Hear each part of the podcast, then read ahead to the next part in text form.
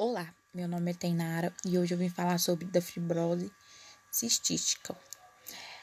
É um outro exemplo da importância do conhecimento da doença respiratória sobre o tratamento fisioterapêutico. Esses pacientes apresentam uma grande produção de secreção que pode levá-los ao quadro de infecções recorrentes. Este caso, o fisioterapeuta utiliza um conjunto de técnicas fisioterapêuticas para reduzir o acúmulo de secreção e melhorar a ventilação alveolar.